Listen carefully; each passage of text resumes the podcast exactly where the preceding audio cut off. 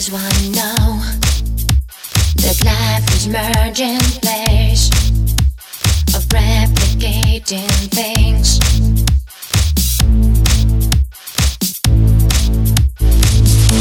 The thing that happened many times as human beings, but just one care?